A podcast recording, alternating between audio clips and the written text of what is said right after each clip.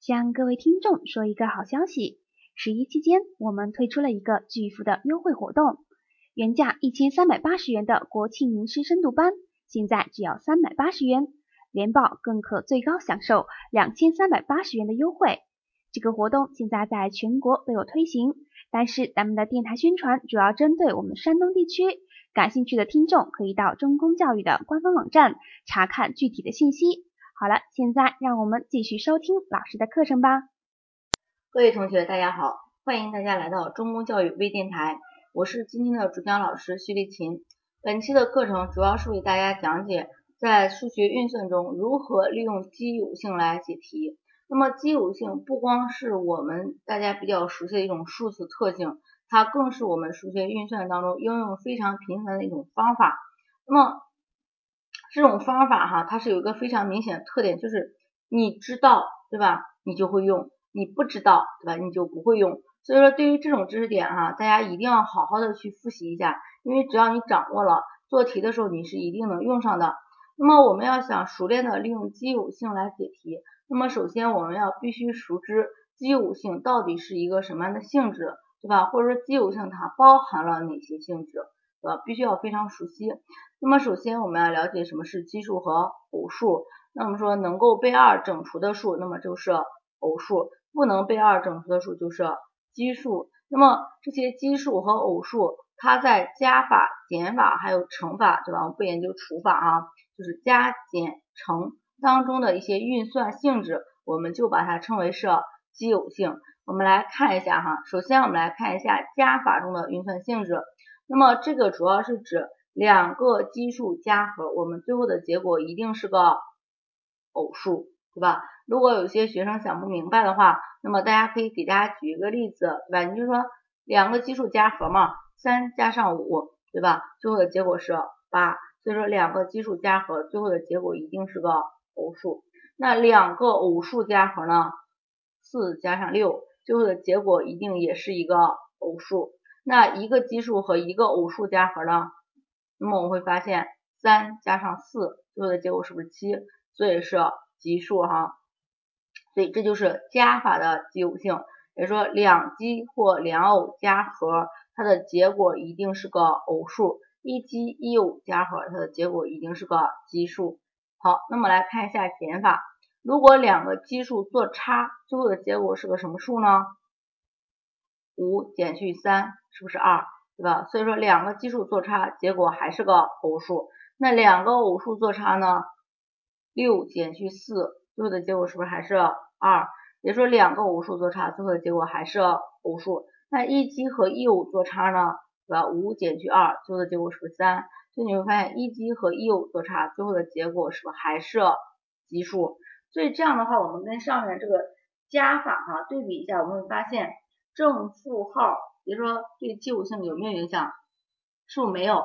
那你会发现两个奇数做和，对吧？它是偶数。两个奇数做差，它是不是也是偶数？一个奇数和一个偶数做和是奇数，一个奇数和一个偶数做差，它是不是也是个奇数？对吧？所以说正负号对奇偶性没有影响。那么我就可以得出一个结论，就是两数之和和两数之差的奇偶性是相同的。两数之和与两数之差的奇偶性是相同的。那么这个奇偶性我们怎么样去应用哈？就是如果在做题的时候，我们发现题目中给了我两数之和，让我求两数之差，或者说给了我两数之差，让我求两数之和，那么这个时候我们就可以利用奇偶性是相同的，可以排除掉一些选项，有的时候甚至可以直接把答案得出来。你比如说，我告诉大家。两数之和是两千三百四十五，两数之差是两千三百四十五，让你求两数之和是多少？A 三零一五，B 三一二六，C 三一七八，D 三二二四，这是不是有题目中告诉你两数之差，让你求两数之和呀？那我们说根据奇偶性相同，我们是不是有可能会排除掉一两个选项，甚至可能把答案选出来，对吧？那我们来看一下，两数之差告诉我们是两千三百四十五是一个。奇数，那么根据奇偶性相同，两数之和也一定是个奇数。那么 A、B、C、D 中奇数只有 A，所以答案立马就选出来了。所以你会发现，如果说奇偶性我们掌握的非常好的话，应用在做题中是非常快的哈，非常快。好，这是关于加法和减法的奇偶性。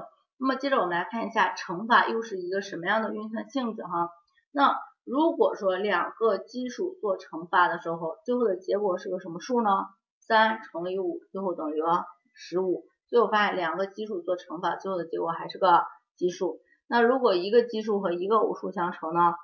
三乘以二，最后的结果是六。所以说一奇乘以一偶，对吧？最后的结果就是个偶数。那两个偶数相乘呢？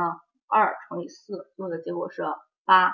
所以说两个偶数相乘，最后的结果还是个偶数。所以对于乘法而言，我们会发现，只要有偶数存在，你看奇数乘以偶数，最后的结果是偶数；偶数乘以偶数，最后的结果也是偶数。也就是说，因数当中只要有偶数存在，最后的结果是一定是偶数，对吧？那如果说没有偶数存在，两个都是奇数的话，最后的结果是不是一定是奇数？呃，这也告诉你了，如果乘积是奇数的话，这就说明这两个数一定都是奇数，所以这就是乘法的奇偶性哈。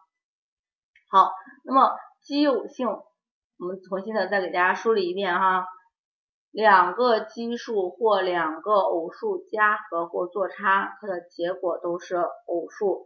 一奇和一偶做差或加和，最后的结果都是奇数。而如果两个奇数相乘，最后的结果一定是个奇数。如果一奇一偶或者是两个偶数相乘，对吧？只要有偶数存在，最后的结果一定是个偶数。所以说大家一定要掌握清楚哈。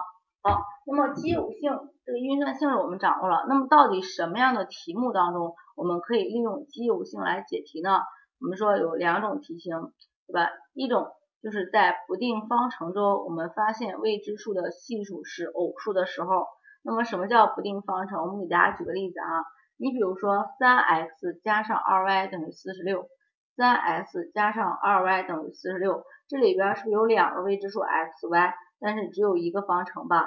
对吧？所以像这种未知数的系数大于方程的个数，我们就称为是不定方程。那么这里边 x 的系数是三，y 的系数是。二是不是有一个未知数的系数是偶数啊？对吧？所以此时我们就可以用奇偶性来解题了。那么怎么解呢？这个时候我们发现结果四十六它一定是个偶数，对吧？那么二 y 我们说在乘积中只要有偶数存在，最后的结果它一定是个偶数。所以说二 y 的奇偶性也确定了，它也一定是个偶数。那么这个时候很明显，三 x 就一定是个偶数了吧？但是三它不是个偶数，它是个奇数是吧？所以 x 就一定是个偶数。如果此时题目让我们求 x 的话，我们是不是直接看一下选项当中谁是偶数是不就可以了，对吧？所以这是第一种应用。那么第二种就是出现了质数的时候，出现了质数的时候，因为我们知道在质数中非常特殊的一个数字就是二，二是唯一的偶质数，所以说如果出现了质数，它往往就会想考二。那我怎么样确定这个数是二呢？对吧？只要它是偶数，对吧？已经告诉你是质数了嘛，对吧？只要我能确定它是偶数，它是不是就一定是二了，对吧？所以这两种情况下，我们用奇偶性用的会比较多哈。那么我们来看一道国考真题，来看一下实际都是怎么做的哈。我给大家读一下题目，说某儿童艺术培训中心有五名钢琴教师和六名拉丁舞教师。培训中心将所有的钢琴学员和拉丁舞学员共七十六人，分别平均的分给了各个老师带领，刚好能够分完，且每位老师所在的学生数量都是质数。后来由于学生人数减少，培训中心只保名了四名钢琴教师和三名拉丁舞教师，但每名教师所在的学生数量不变。那么目前培训中心还剩下学员多少人？刚开始的时候告诉我有五名钢琴教师和六名拉丁舞教师带了七十六个人，现在呢说有四名钢琴教师和三名拉丁舞教师，问还有多少人？在这个过程中，每名老师所在的学生数量不变，并且还都是质数，所以说很明显我们就可以设每位老师所在的学生数量了。我设每名拉钢琴老师所在的学生数量是 x，每名拉丁舞教师所在的学生数量是 y。这个时候就可以列出一个方程，就是五 x 加上六 y 等于七十六。好，让我求的就是四 x 加上三 y 等于多少？那我们说五 x 加上六 y 等于七十六，两个未知数一个方程不定方程了吧？那么这里边首先六 y 的系数六，它是不是一个偶数啊？其次是不是还出现了 x、y 都是质数啊？所以说看到这种特征，我们一定是可以利用奇偶性来做题的，对吧？那么怎么做呢？就刚才跟大家说的，七十六它一定是个偶数，六 y 对吧？我们说乘积中只要有偶数，它的结果一定也是个偶数，所以五 x 也一定是个偶数。那五 x 是偶数，五它是个奇数，所以 x 一定是个偶数。那 s 本身又是一个质数，对，x 一定就是二。